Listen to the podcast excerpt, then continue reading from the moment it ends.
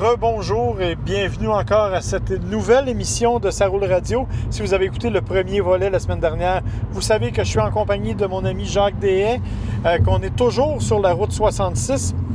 On est au cinquième jour de notre périple. Euh, on vous a laissé, on s'en allait au Nouveau-Mexique. On a couché hier à l'hôtel Chaco du Nouveau-Mexique, qui est un très bel hôtel en passant. Oui, c'est super beau. Écoute, ça faisait changement un peu quand même. Là. On, était revenu un peu dans la civilisation, il faut le dire. Mais euh, vraiment, c'était magnifique. Euh, à date, on fait un sacré beau voyage, mais euh, la fatigue commence à se faire sentir. hein. Un petit peu. J'avoue que, par contre, il faut dire qu'aujourd'hui, on a roulé en Murano. Murano qu'on a apprécié parce que dans les paysages du Nouveau-Mexique, je vous le dis, ce sont de très, très beaux paysages, euh, du moins dans la partie Nouveau-Mexique. La partie Arizona, c'est un peu plus plate, je dirais. Ouf, c'est. euh, écoutez, si euh, vous êtes. vous roulez de temps à autre sur la 401, direction Toronto ou au retour, c'est à peu près dans le genre, mais sauf qu'enlever les, enlever les côtes, enlever les arbres de chaque côté, puis ça vous donne un peu l'aperçu. Et enlever les courbes Ah. parce que je pense qu'on aurait pu se croiser les deux bras puis ça aurait fait exactement le même travail. Tout à fait. Euh, on a quand même été visiter des trucs intéressants. Euh, un des premiers qu'on a vu, en fait, c'est euh, un, un- un- un espèce de camping. C'est un trailer park, en fait, où on a aménagé une portion de camping avec de vieux véhicules, incluant les très vieilles roulottes. Oui, et ça, c'est intéressant. C'est pas très gros, là. Écoutez, vous faites pas un arrêt de trois heures, là. Mais il y a quand même des vieilles voitures qui sont installées là, très propres, soit dit en passant. C'est pas des épaves comme on, on en voit beaucoup sur la route 66, mais des voitures qui sont très propres. Et ce qui est intéressant, justement, comme tu le disais si bien, des roulottes d'époque, d'ailleurs qu'on a ouvert, qu'on pouvait euh, aller voir à l'intérieur, et ça nous donne, un aperçu de la façon que les gens voyageaient à cette époque-là et surtout dans le genre de motorisés dans lesquels ils couchaient euh, en camping. C'est un peu particulier. Ça nous ramène très loin dans le temps, honnêtement. Oui, effectivement. Mais c'est un peu l'objectif, d'ailleurs, de, de, tout ce, ce voyage-là, de nous ramener un peu dans le temps parce que, euh, objectivement, il y a pas mal de choses qui sont, euh, comment je pourrais dire, qui ont mal vieilli. hein. Euh, donc, il faut connaître l'histoire, il faut savoir comment ça fonctionne parce qu'autrement, on, risque d'être un peu malheureux. On a aussi fait un arrêt à un endroit qui était quand même cool. Euh, ça s'appelle le Continental Divide. Le Continental Divide, ce que c'est, c'est que c'est l'endroit le plus élevé, un des endroits les plus élevés de la route 66, mais c'est un endroit où les eaux se séparent. C'est-à-dire que ce qui coule à gauche s'en va vers le Pacifique, ce qui coule à droite s'en va vers l'Atlantique. C'est vraiment comme le milieu, là où les eaux se séparent au niveau du continent. Euh, c'est particulier, je vous le dis, il n'y a pas grand-chose à voir, c'est juste un paysage. Ouais. Mais il y a une affiche qui vous dit vous êtes sur le Continental Divide à 7245 pieds dans les airs, ce qui est quand même un sommet relativement élevé. Et tout ça nous a amené dans une ville qui s'appelle Gallup. Oui. Gallup, c'est une ville qui est particulière euh, parce qu'on y retrouve beaucoup de vieux, édifices, euh, entre autres. Et ça, vraiment, ça valait le détour parce qu'on a vu des choses là. Entre autres, un hôtel, Jacques, qui, à lui seul, valait le déplacement, le El Rancho. Ah, le El Rancho, c'est un hôtel qui a beaucoup d'histoire, soit dit en passant. Euh, c'est à l'époque, de la belle époque du cinéma, où on amenait les acteurs, surtout pour les films western. hein, on sait, on sait qu'il y a eu une période euh, glo- glorieuse pour ce type de film-là. Eh ben, les acteurs qui tournaient dans ces films-là allaient coucher au El Rancho. Donc, vous pouvez euh, au balcon, c'est-à-dire au deuxième étage, euh, où on voit toutes les photos des célébrités qui ont résidé là un, un temps ou un autre. Mais euh, ce qui est intéressant, c'est qu'il y a aussi des chambres qui sont sur lesquelles on a donné le nom de, la, de, de- de l'acteur qui y a été. Alors, si vous pensez à des Jamie Stewart, si vous pensez à John Wayne et compagnie, ces gens-là, Henry, euh, pas Henry Ford, mais euh, Humphrey euh, Bogart. Humphrey Bogart, euh, il y en a un paquet qui sont allés coucher là. C'est assez spécial et ils ont gardé euh, le style d'époque. hein. Alors, euh, vous allez voir, là, c'est là aussi, juste en descendant de voiture, ça nous ramène à une autre époque. Et on peut se permettre de parler d'une blague que tu as faite à un de tes amis. Oui, oui. Euh, Jacques et Michel Barrette sont, sont de, de bons amis. Bon, ils disons qu'ils partagent un peu la passion des vieilles voitures. Et Michel Barrette est surtout un fan de la route 66. Alors, Michel Barrette a parcouru cette route-là au moins neuf fois jusqu'à maintenant. Et euh, était jaloux de notre périple. Et c'est lui, entre autres, qui nous avait dit allez au El Rancho voir les photos. Jacques s'est amusé à prendre une photo du mur et avec l'aide de notre caméraman, Nicolas, ils ont remplacé une des photos des comédiens par la photo noir et blanc de Michel Barrette. Et Jacques, je pense que Michel est resté un peu surpris. Ben moi, je lui ai envoyé la, photo.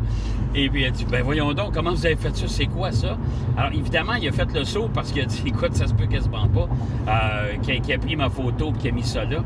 Parce que Michel m'avait dit, entre autres, il dit à chaque les neuf fois que je suis allé au El Rancho, euh, les neuf fois, j'ai arrêté manger et les neuf fois, je prenais toujours la même table avec la même chaise. Alors, j'ai pris une photo de sa table et de sa chaise qu'il prend d'habitude. Je lui ai envoyé ça et j'ai envoyé la grande photo où on voit un paquet d'acteurs de, comme Lee Marvin et compagnie. Et dans le milieu de tout ça, ben, il y a la photo de Michel qui semble avoir été prise à cette époque-là et qui a été mise là dans le mur des célébrités. Il a trouvé ça super drôle. D'ailleurs, il m'a demandé de lui envoyer par courriel. Je vais parier que euh, je vais aller faire un tour chez lui à un moment donné et ce photo-là va être là. Effectivement. Mais en tout cas, c'était très drôle. Je pense que ça a pris tout le monde par surprise. Euh, bon, et par la suite, à Galop, il faut le dire, c'est aussi là qu'on a vu euh, ce qui, moi, était un, moment que je voulais voir. C'est vraiment juste une, une petite, petite affaire, là c'est lors de cette journée-là, en fait, pas, à Galop comme tel, mais un peu plus loin, euh, qu'on a vu le fameux wigwam. Oui. Euh, bon, le wigwam, ça, c'est l'espèce de, motel qui est fait avec des tipis. Euh, et si vous avez vu le film Cars, dans le film Cars, ce sont des cônes de circulation qui servent de, chambre d'hôtel. Dans ce cas-là, ce sont des tipis. C'est un classique. Ça fait partie de ce que l'on ben, voulait voir. C'est un monument historique maintenant. Hein. Ils ont conservé ça tel quel. Il y a des vieilles voitures. Le motel est resté là. Évidemment, c'est vide. Euh, c'est pas exploité, mais euh, c'est vrai que c'est assez particulier. C'est assez particulier. Et on a terminé ça euh, en arrivant à Flagstaff, en Arizona, où on est allé manger dans un, dans un restaurant qui est un steakhouse, en fait, qui, est, euh, qui est vraiment particulier parce que d'abord, ça a l'air d'une cabane à sucre, hein, on va dire les vraies affaires. Et, d'autre part, c'est que les serveurs sont aussi des étudiants en musique euh, à Flagstaff et vont chanter à tour de rôle sur la scène tout en nous servant. Alors, ça a été une belle fin de soirée. Demain matin, on reprend la route et là, ben écoutez, on part de Flagstaff, Arizona pour aller un petit peu plus loin, on s'en va à Needles, en Californie. Euh, et ça, ça risque d'être une journée fort intéressante parce qu'il y a plusieurs éléments qu'on veut voir, mais on vous en reparlera demain. Alors, rebonjour, c'est encore nous. On est encore sur la route 66, jour 6, l'avant-dernier jour de notre périple. Et aujourd'hui, écoute, Jacques, on a vécu une journée complètement folle. À mon avis, ça a été ma journée préférée. Tu t'es faite une nouvelle amoureuse. oui, c'est le cas de le dire. Oh mon Dieu, mais quelle journée! Hein. On a vu tellement de choses intéressantes, vraiment. Là. Ouais, on va, on va tout de suite expliquer que euh, on a beaucoup ri aujourd'hui, mais on est allé vraiment dans des coins les plus typiques probablement euh, de tout ce qui était cette portion-là. D'abord, les paysages sont absolument magnifiques. Il faut dire qu'on a fait, on a pris des routes, euh, les routes de montagne qui étaient super étroites, dans lesquelles il fallait conduire prudemment. C'est toi qui étais au volant durant cette période-là. On l'a fait avec le Kix. Oui. Le Kix, ma foi, s'en est bien tiré au niveau du maniement qui a peut-être un peu souffert au niveau de la motorisation. Oui, bien, il y avait des côtes quand même assez prononcées. Euh, pour être capable de demeurer en convoi, bien évidemment, il fallait être capable de suivre les Murano et les Altima qui étaient pas mal plus puissantes que nous autres. Mais on s'est bien débrouillé. Et l'avantage du kick, c'est qu'il est très maniable. Alors, au niveau au chapitre de la direction, c'est précis. Et compte tenu de son empattement, ben, on a eu quand même pas mal de plaisir dans les routes sinueuses pour monter en montagne, ça c'est sûr. Et là, on va vous parler des affaires spectaculaires qu'on a vues dans cette journée-là. Et c'est la journée la plus spectaculaire. Écoutez, on a commencé, on est parti de Flagstaff, on s'est rendu au Grand Canyon. Oui. Et ça, si vous n'avez jamais vu le Grand Canyon, toi, Jacques, tu l'avais déjà vu, tu as même eu l'occasion d'aller faire un pique-nique au fond du Grand Canyon. Oui, tout à fait. Ce qui est une expérience assez unique. Moi, je l'avais déjà vu de loin, mais là, on est en bordure du Grand Canyon. C'est absolument magnifique. C'est à couper le souffle comme paysage mais fafrette. Oh, écoutez, on est arrivé. Nous autres, on, pensait qu'arriver en Arizona, euh, on était pour avoir le gros soleil. Ben non, on est arrivé dans la neige. On était quand même assez haut en altitude. Et on est arrivé dans la grosse neige. Ça ne nous a pas tellement dépaysé. Mais c'est vrai que c'est spectaculaire. Moi, je l'ai vu d'en bas, le Grand Canyon. Vu d'en haut, aménagé et ça vous amène vraiment sur le bord. Mais c'est vraiment euh, une des beautés du monde, ça. C'est le Grand Canyon, c'est extraordinaire. Ah, c'est fantastique. Moi, j'ai adoré et j'ai le vertige aussi. Et j'ai reculé vers la rampe pour pas trop regarder en bas pour faire une photo, mais c'est pas mal la seule excuse que j'ai eue. On a, par, la suite, on a continué notre, notre randonnée. Évidemment, euh, le chemin, c'est un détour de la route 66 pour aller au Grand Canyon. C'est pas sur le bord du tout de la 66. Il faut vraiment faire un écart d'une soixantaine de kilomètres, si c'est pas plus. Mais quand on est revenu, on a arrêté dans une petite ville qui s'appelle Seligman. Oui. Bon. Seligman, on doit vous dire que c'est la ville qui a redonné naissance à la route 66 parce qu'il y a deux individus là euh, qui ont décidé un jour qui repartaient tout ça. Ils s'appellent euh, Juan et Angel. Mhm. Un était barbier, l'autre était euh, restaurateur. Bon, il y en a un qui est décédé malheureusement, l'autre a 93 ans. Mais euh, ça- ça- le- le- le- la, shop de barbier, si tu veux, est maintenant devenu un magasin de souvenirs. Le restaurant, lui, fonctionne toujours. Il s'appelle le Delgadillo Snow Cap, du nom des deux frères Delga- Delgadillo. Et écoute, c'est un restaurant qu'il faut visiter une fois dans sa vie. Ah, écoute, c'est la première fois d'ailleurs qu'on voyait des américains. Les gens mettent un dollar, signent leur nom dessus, puis l'étendent sur le mur. Alors, il y en a partout. Euh, c'est vraiment particulier, c'est vraiment typique de la route 66. Ça, c'est un incontournable. Et euh, mon chum, encore une fois, Michel Barrette m'avait dit, écoute, faut que vous arrêtiez là. Il dit, euh, surtout, il dit, la boutique de Barbier, dans le magasin de souvenirs, ils ont quand même gardé une partie de la boutique. On peut aller s'asseoir sur le siège du barbier. Et c'est Angel qui était le barbier. Euh, il y a une photo grandeur nature de lui juste à côté de la chaise. Alors, je me suis fait un plaisir de me faire photographier euh, par mon ami Marc. Puis j'ai envoyé ça à Michel. J'ai dit, c'est bien lui. Malheureusement, c'est Juan qui est euh, décédé il y a deux ans. Euh, ben, il n'était pas jeune non plus, hein, on s'entend. là. 93 ans pour Angel, c'est, euh, euh, il y a quand même plus de temps de- derrière lui que devant lui. Effectivement. Et au restaurant, on doit vous le dire, la nourriture est excellente. C'est- hot dog, hamburger. Là. On n'est pas, on pas dans la haute gastronomie. Mais absolument tout est une blague. Tout Oui. est une farce. Et on vous, on vous comptera pas les blagues. Mais si j'avoue à vous y aller, dites-vous que si vous demandez quelque chose, c'est certain qu'on va vous répondre par une blague d'une façon ou d'une autre. Ça, c'est évident. Et écoutez, elle nous a proposé une paille. C'était évidemment un, tapin- un paquet de paille et non pas une paille à boire. Bref, c'est comme ça tout le temps.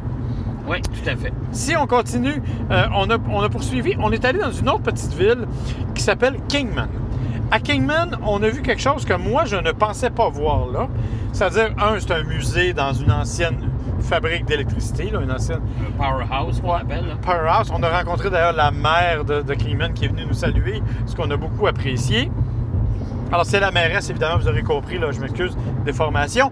Et euh, on a beaucoup apprécié sa visite, mais on a surtout été étonnés. D'abord, le musée lui-même est intéressant parce qu'il raconte l'histoire, mais d'autre part, ils ont une collection de 128 véhicules électriques. Oui. Il y en avait peut-être. euh, ils en mettent à peu près une vingtaine dans le musée parce qu'ils n'ont pas d'emplacement. Euh, et on a même vu une voiture électrique fabriquée à l'époque par Bombardier. Oui, la petite neve de Bombardier. Ouais, Et on a aussi sur place la Venturi, qui jusqu'à il y a deux ans a été la voiture électrique la plus rapide qui avait atteint la plus grande vitesse sur le lac Salé euh, à Bonneville. Donc, ça, c'est vraiment un incontournable. Et non seulement il y a ça, mais de l'autre côté de la rue du musée, il y a une locomotive qui est une des deux seules du genre au monde. Il y a un concessionnaire qui est là aussi. euh, qui vend des voitures, qui offre, qui, qui a des voitures de collection à l'intérieur, qui est euh, opéré par la même famille depuis 1946. Oui. Et il y a une, euh, un petit un diner, un petit restaurant euh, qui est assez unique aussi, dans lequel on a exposé quelques-unes des voitures électriques du musée. Alors, à Kingman, c'est un détour qui vaut vraiment, vraiment la peine parce que c'est vraiment spectaculaire. Par la suite, on a pris les chemins de montagne, les plus sinueux, et on s'est retrouvé, on doit le dire, là où Jacques s'est fait une nouvelle amie, à Oatman. Oatman, c'est un village, euh, un village de cow-boys qu'on a Oh, voulu oui. préserver comme tel. Bien sûr, les bâtisses ne sont pas toutes originales. Il y en a qui le sont, il y en a qui ne le sont pas. Mais il y a on se quelques... retrouve au Far West. Ouais, c'est le Far West. ouais. D'ailleurs, deux fois par jour, ils font des spectacles où il y a un duel dans la rue, puis une bataille entre individus et tout. Et ce qui s'est passé, c'est que quand ils ont développé ce village-là, pour transporter leurs affaires, ils ont amené des ânes. Et ce sont les ânes donc, qui charriaient le matériel. Mais une fois que le matériel a été complètement arrivé, ben, ils ont laissé les ânes là, tout simplement. Ouais, ouais. Et Jacques, tu es devenu particulièrement ami avec l'un d'entre eux. C'est fantastique parce que vous arrivez là. Écoutez, les ânes, là, ils se tiennent dans les rues de la ville. Il y a ce qu'on appelle la rue principale. Euh, et ils vous approchent allègrement parce qu'ils veulent avoir à manger. Alors, nous, on nous avait dit, euh, et euh, nos, nos- nos invités, euh, de nos hôtes, c'est-à-dire, nous avaient mentionné, avaient apporté des sacs de carottes. Alors, on a pris un sac de carottes sur nous et on l'a apporté. Et moi, je suis arrivé avec le sac de carottes. J'ai ouvert le sac de carottes et là, je me suis retrouvé avec à peu près tous les ânes autour de moi. Mais c'était vraiment, mais vraiment amusant parce qu'on s'est vraiment, euh, on s'est vraiment Ah. amusé avec eux. Sauf qu'il y a des gens qui, euh, qui ont commencé à nous dire donnez pas de carottes aux ânes, ça les rend agressifs. Mais il était trop tard, moi, il avait passé au travers du sac. Mais il y a un âne qui m'a approché. Il y a un âne qui était vraiment en furie après des collègues qui participent au voyage avec nous.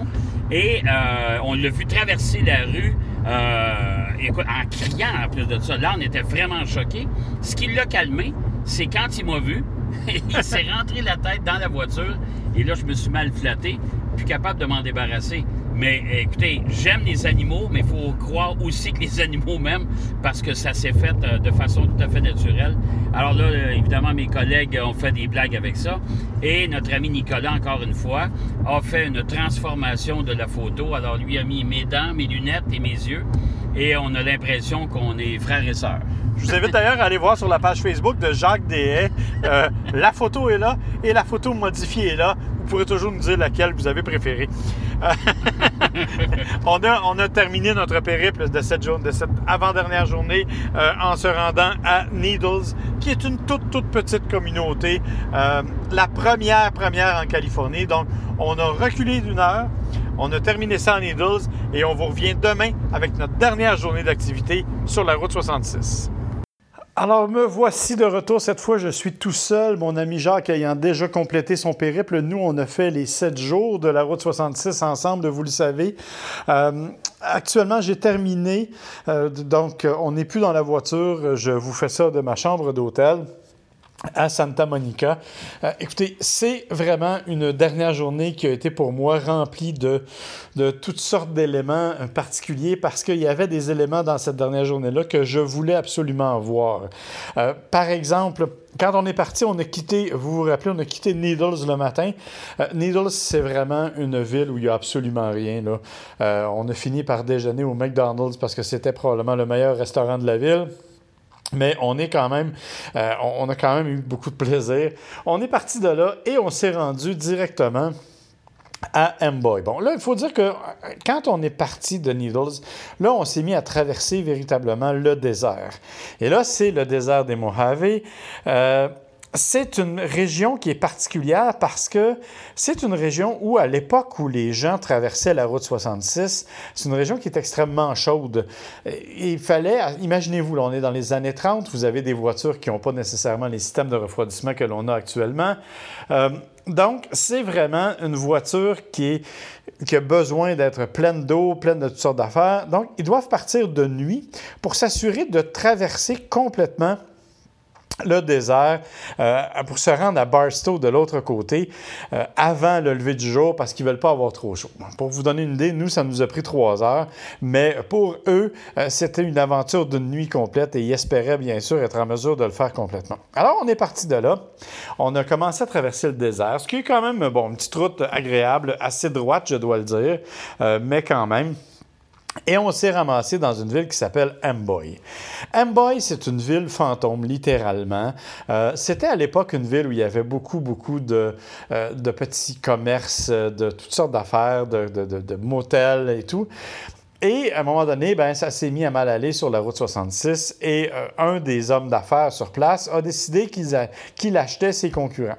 Donc, au fur et à mesure que les choses allaient moins bien, il a acheté tous les con- concurrents pour finir par être propriétaire de la ville au complet. Euh, bon, le monsieur est décédé. C'est un homme d'affaires de Los Angeles qui est propriétaire d'une chaîne de restaurants de poulet qui a racheté la totalité de la ville. Mais c'est en état de décrépitude assez avancé.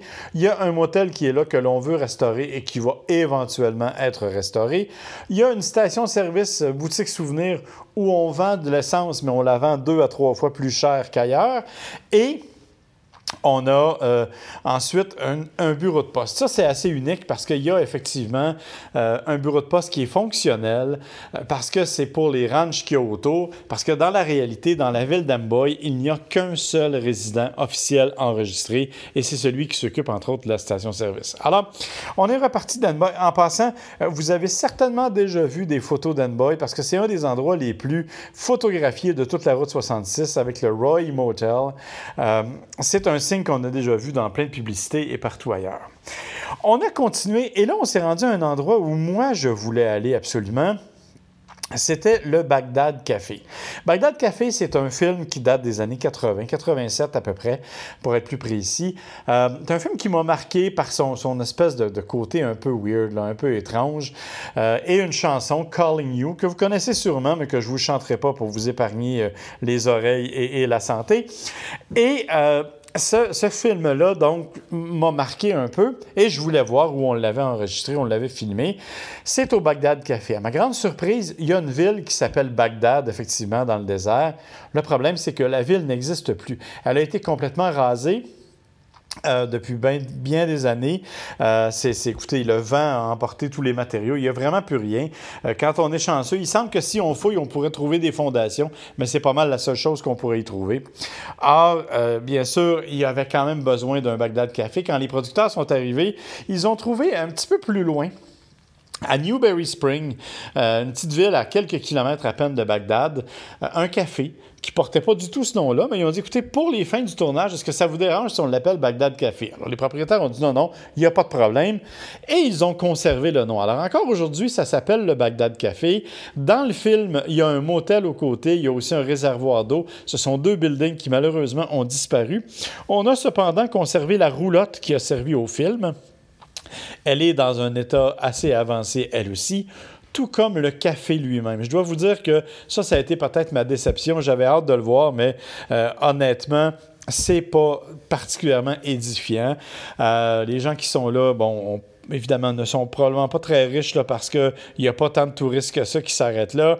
Par contre, quand on va à l'intérieur, c'est fascinant. Il y, a des drapeaux de partout, il y a toutes sortes d'affaires, mais c'est assez unique comme, comme look. En fait, pour être tout à fait franc, je suis allé aux toilettes puis j'ai même pas fermé la porte parce que je trouvais ça un peu euh, glauque comme atmosphère. Alors, c'est vraiment, vraiment spécial. Euh, ceci étant dit, on est reparti de là, on s'est rendu à Barstow. Barstow, c'est à l'autre extrémité complètement euh, du désert.